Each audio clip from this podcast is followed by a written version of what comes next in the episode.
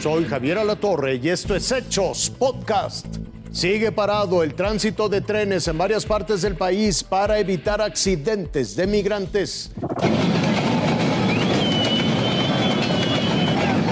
Así es como llegaron cientos de migrantes a la frontera de Chihuahua, en la parte alta de un tren de carga. ¿Cuánto hicieron? Duro. Duramos 10 días en tren. ¿10 días? en- ¿Desde dónde lo Nos tomaron? quedamos 3 días y medio varados en el tren en el desierto. Por esta situación, 60 trenes están detenidos en distintos lugares de México, según informó Ferromex, por la cantidad de migrantes que utilizaban sus vehículos de carga.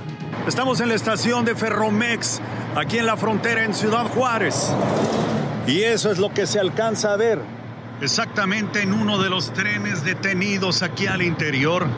Es la parte alta de este vagón y exactamente se le alcanza a ver una gran cantidad de ropa. Esto es parte de lo que dejaron los migrantes en uno de los vagones. Vean ustedes, hay una lona que le sirvió como carpa. Aquí al interior hay ropa, botellas de bebidas, pantalones.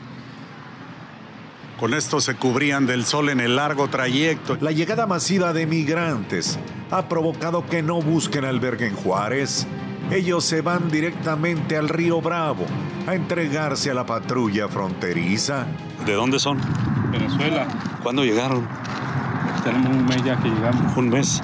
¿Y en qué se vinieron ustedes en el tren? El tren. ¿Por qué decidir cruzarse por el río? Eh, ¿Qué parece que es la única ¿Aquí a Juárez? opción? Parece que están recibiendo la.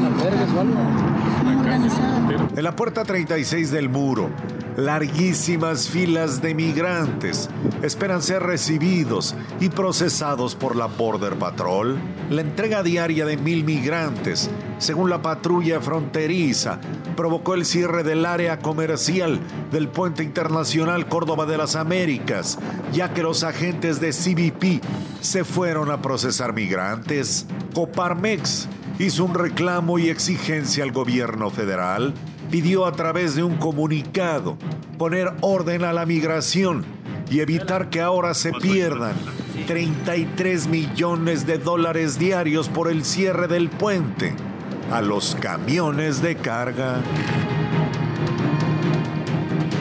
Reinaldo Lar, Fresa Informativa Azteca. Se destapa el ex jefe de la policía de la Ciudad de México, Omar García Harfush. Cientos de simpatizantes respaldaron la aspiración de Omar García Harfuch de convertirse en el próximo jefe de gobierno de la capital del país.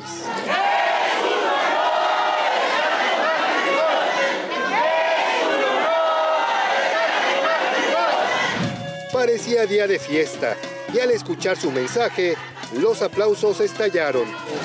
El objetivo de este mensaje es comunicar a todas y todos ustedes y a la sociedad en, gener- en general la decisión que he tomado de participar en el proceso interno de Morena.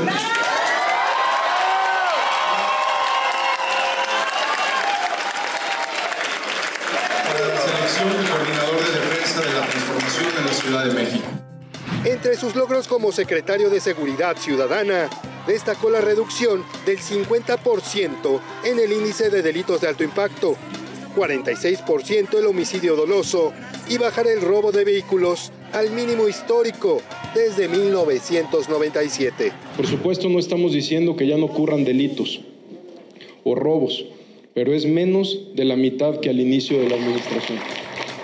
Entre sus propuestas para la ciudad también estuvo la de mejorar la calidad de vida de los capitalinos. Quiero participar en este proceso y dar continuidad a la construcción de una ciudad en paz y segura, donde el desarrollo económico y el bienestar social sea para todas y todos.